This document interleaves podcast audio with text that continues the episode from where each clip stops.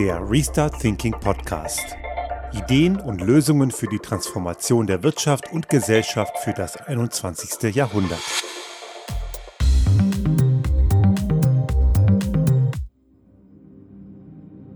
Vielleicht haben Sie ein Déjà-vu, wenn Sie diese Folge heute hören. Ich habe den Titel etwas abgewandelt, aber dieses Thema, worum es heute geht, und ich werde das ein bisschen erweitern, aber das hatten wir schon Anfang 2020.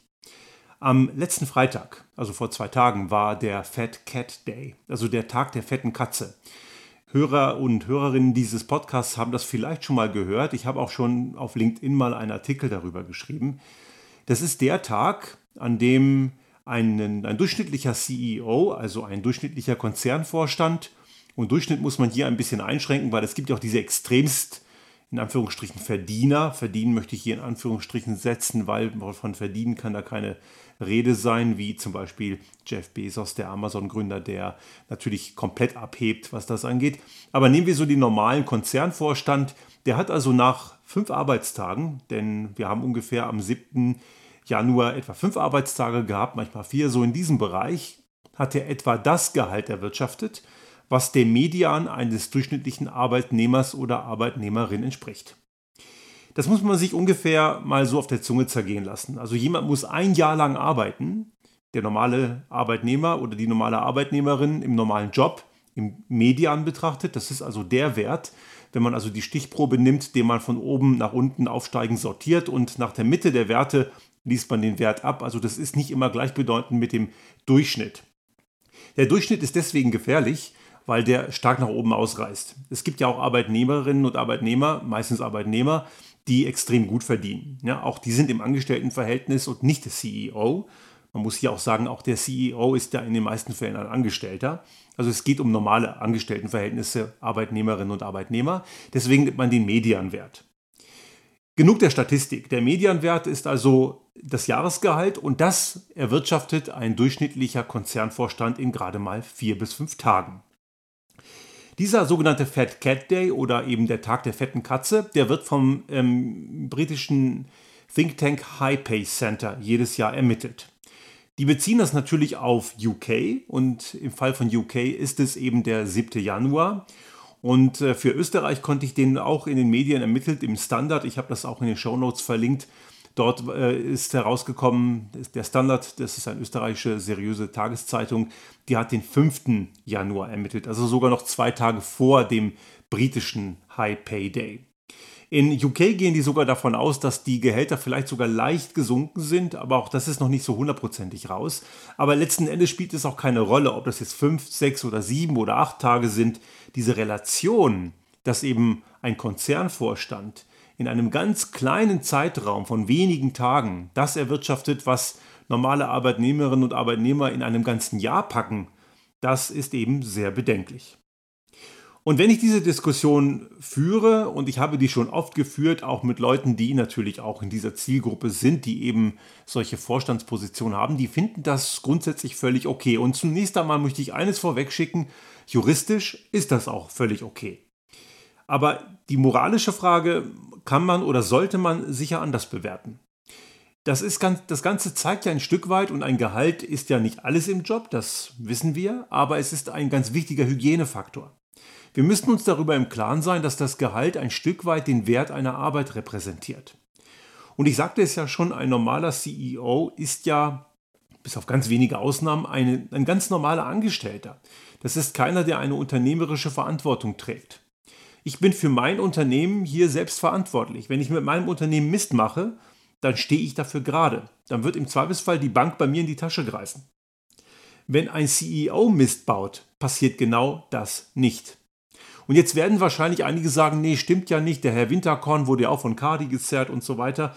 Und auch Rupert Stadler wurde von Cardi gezerrt. Ja, das ist richtig, aber nicht wegen unternehmerischer Verantwortung, sondern weil sie Gesetze gebrochen haben, wirklich justiziable Dinge im Unternehmensrecht oder im Aktienrecht. Da stehen ja so Vorwürfe im Raum wie, haben Sie die Aktionäre über den Betrugsskandal rechtzeitig informiert? Das sind ganz andere Delikte. Das ist in etwa so, als wenn ich als mein Selbstständiger hier Steuerhinterziehung begehen würde. Natürlich ist das ein Straftatbestand und der wird natürlich geahndet, es hat aber nichts mit unternehmerischer Verantwortung zu tun. Wenn also die Entscheidungen eines Konzernvorstands dazu führen, dass ein Unternehmen in den Ruin rennt, wenn auch vielleicht verzögert, hat das für denjenigen überhaupt keine Konsequenz. Dazu muss man sagen, dass auch in diesem Konzernumfeld, das gilt übrigens auch für Aufsichtsräte, gibt es sogenannte D&O-Versicherungen. Sogenannte Directors and Officers Versicherungen, die sind sogar zum Teil gesetzlich vorgeschrieben, je nach Land, je nach Gesetzeslage. Das sind Versicherungen, die decken in einem gewissen Rahmen Managementversagen ab. Man kann sich jetzt vorstellen, dass diese Prämien nicht gerade klein sind. Sind sie auch nicht. Die sind relativ teuer, aber auch die werden von den Unternehmen übernommen und nicht von den jeweiligen Managerinnen und Managern, meistens Manager, die im Begriff sind, Fehler zu machen. Also auch da gibt es eine Schieflage.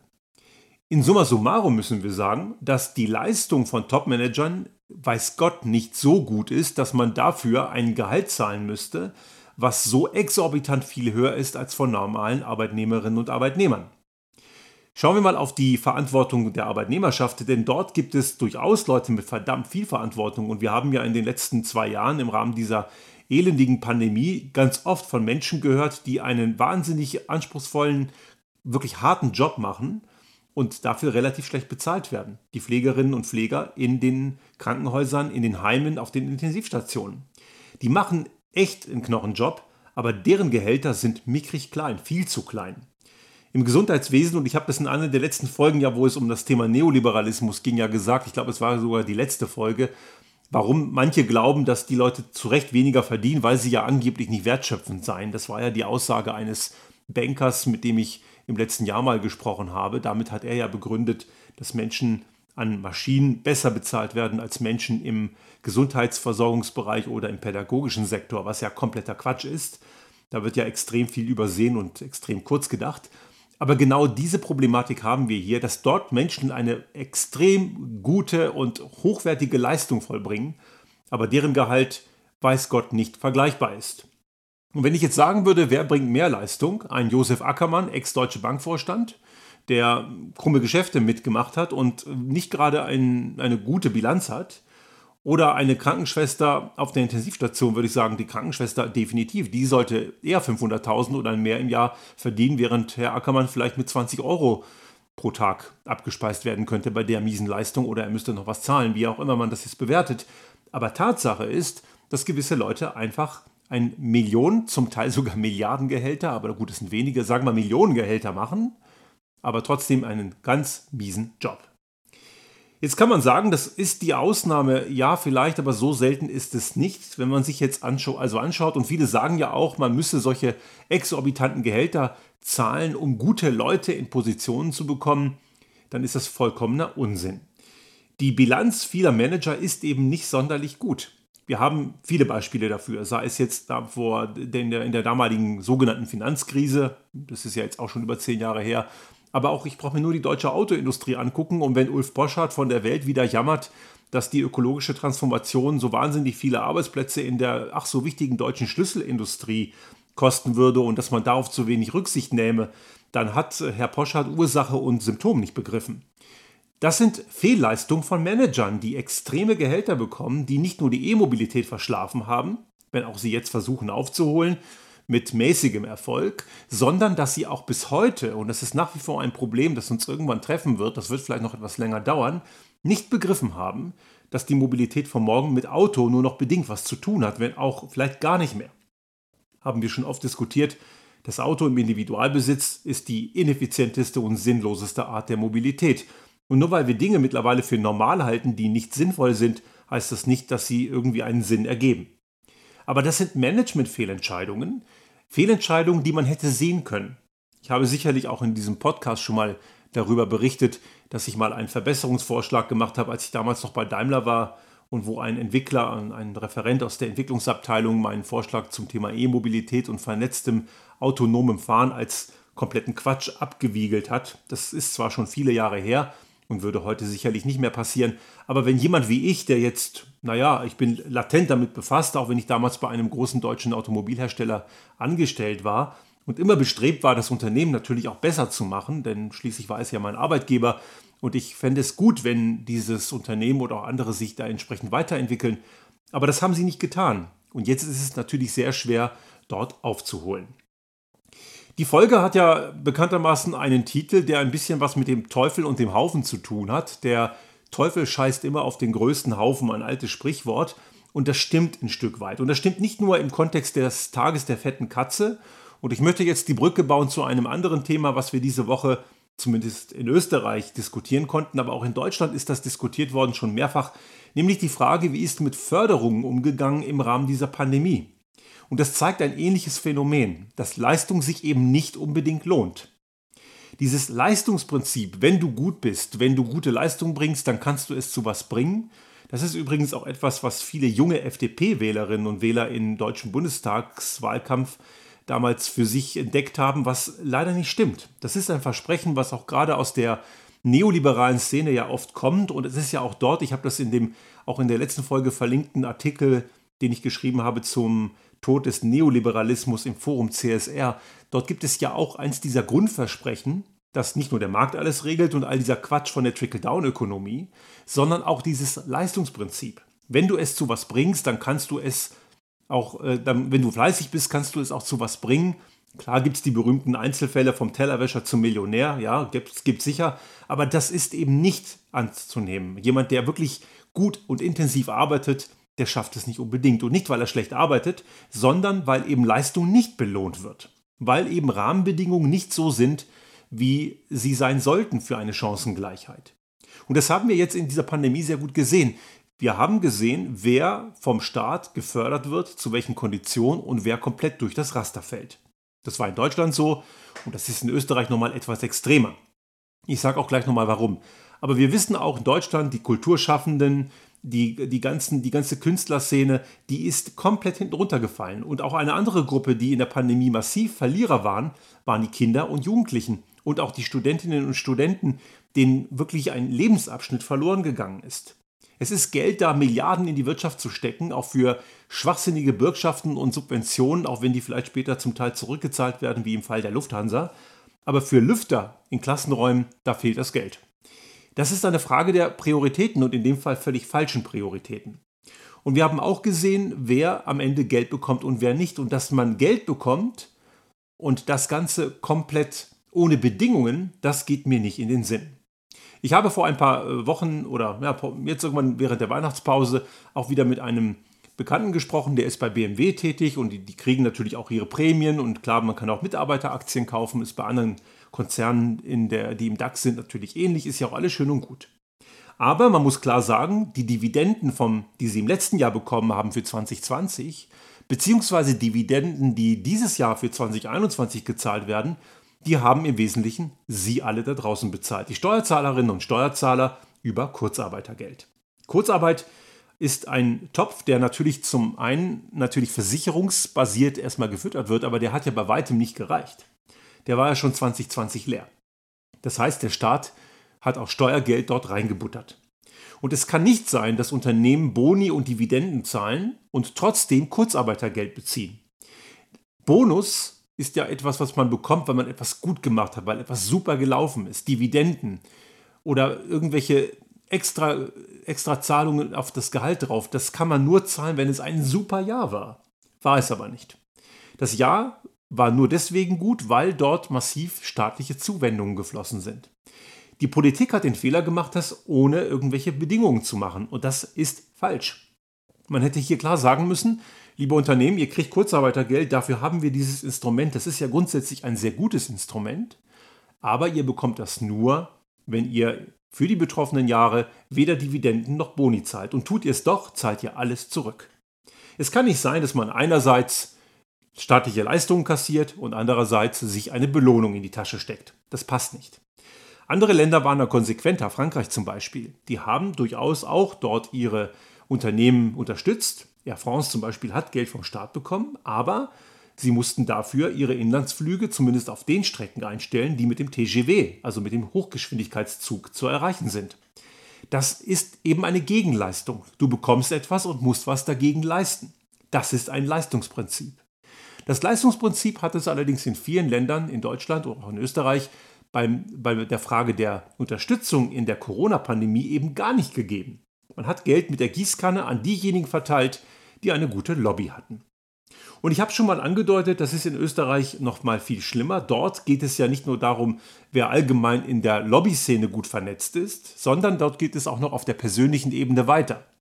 Ich sage ja immer, und das meine ich durchaus ernst, Österreich ist ein Balkanland. Das, was ich aus dem Geburtsland meiner Eltern, aus Kroatien, vormals Jugoslawien kenne, das ist eben, das sind Balkanmachenschaften.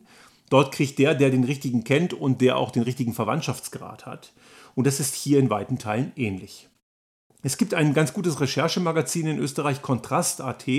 Das ist so ähnlich wie Korrektiv. Die machen Faktenchecks. Die machen das sehr gut. Und ich habe das auch verlinkt in den Show Notes. Da ist eine schöne Übersicht drin über die Unternehmen, die entsprechend Gelder bekommen haben.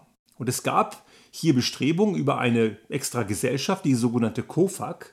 Ich habe jetzt vergessen, wofür das steht, spielt aber auch keine Rolle. Das ist eine extra Fördergesellschaft, die von der türkisen Truppe damals noch unter Basti Kurz gegründet wurde, damit sie eben nicht rechenschaftspflichtig sind, damit es im Rechnungshof vorbeigeht.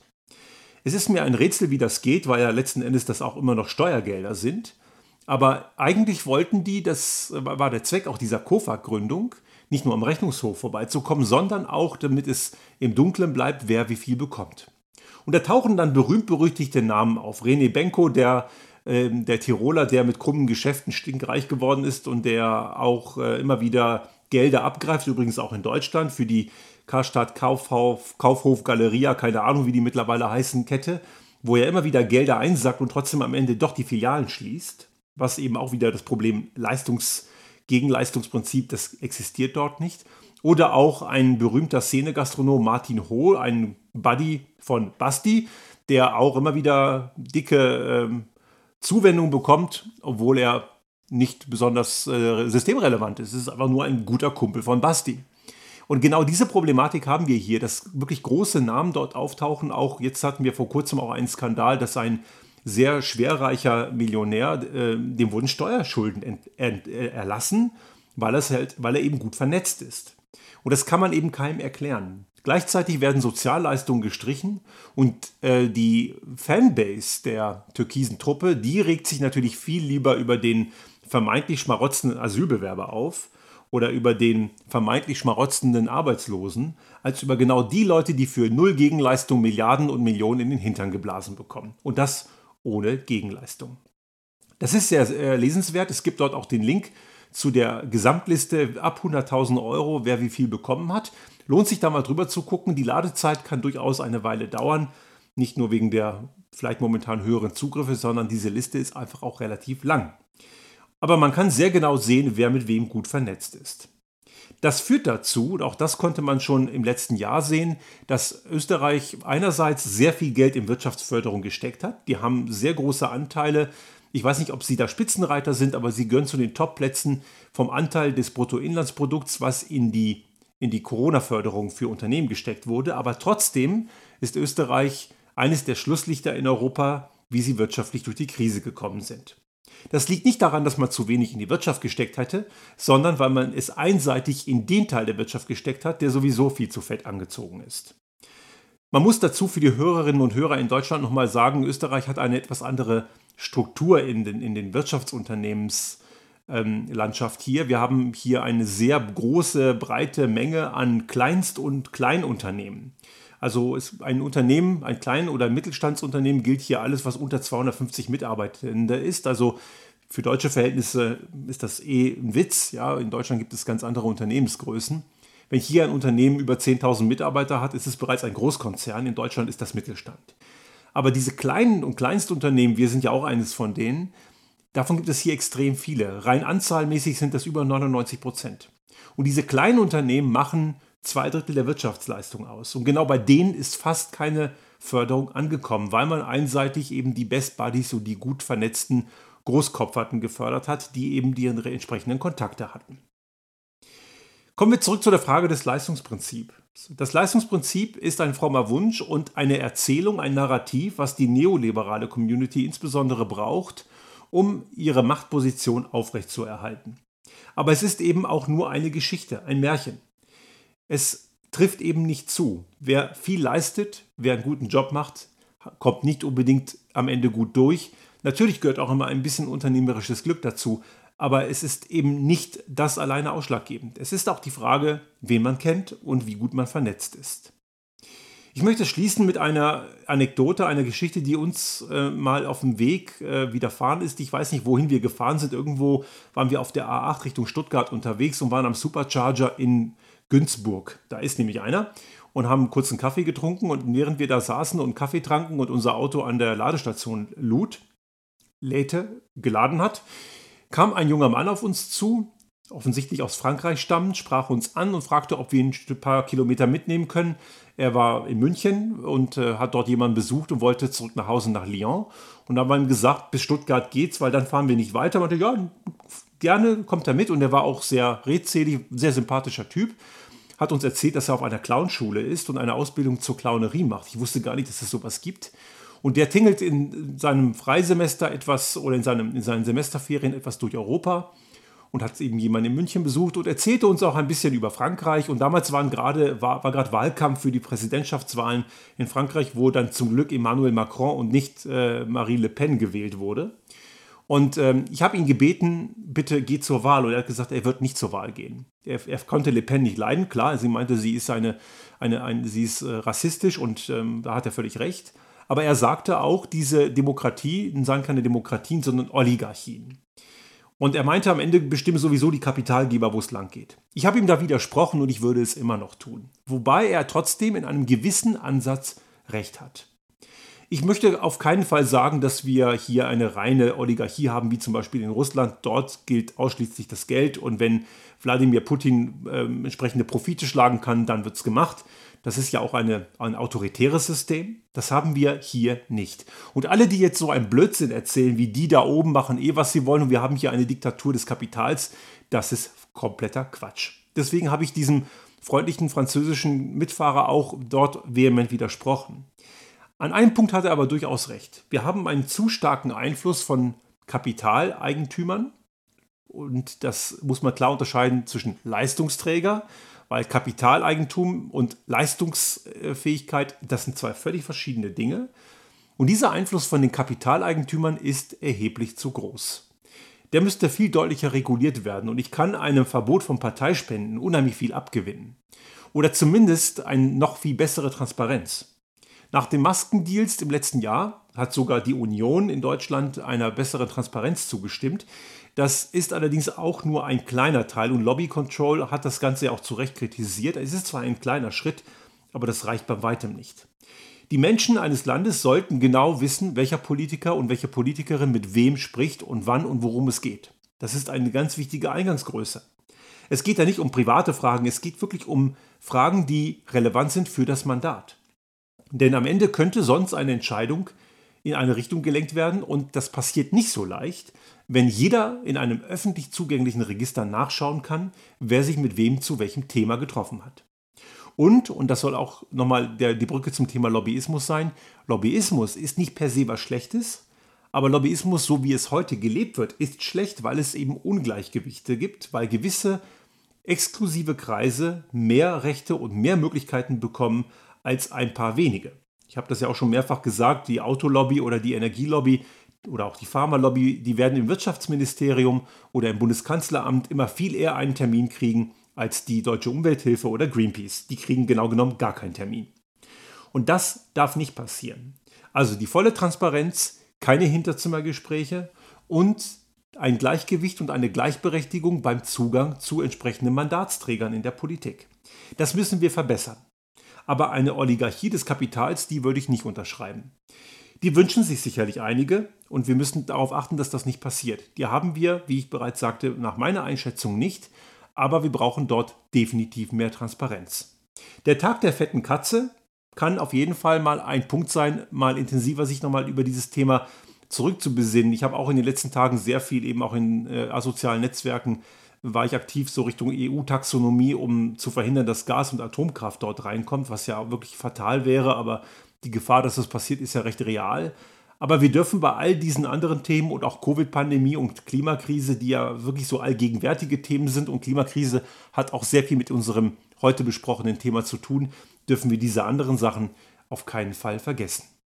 In dem Sinne hoffe ich sehr, dass Sie da wachsam sind Wir haben als Kunden gewisse Einflussgrößen und wir sollten immer darauf achten, dass wir als Gesellschaft Einflussmöglichkeiten haben. Und die Politik muss dort, so wie ich es auch in der vergangenen Folge schon mal erwähnte, die moderative Rolle haben zwischen den verschiedenen Interessen und am Ende ein Regulativ schaffen, damit sich auch in der Wirtschaft und auch gerade im Bereich des Eigentums des Kapitals asoziales Verhalten einfach gar nicht erst lohnt.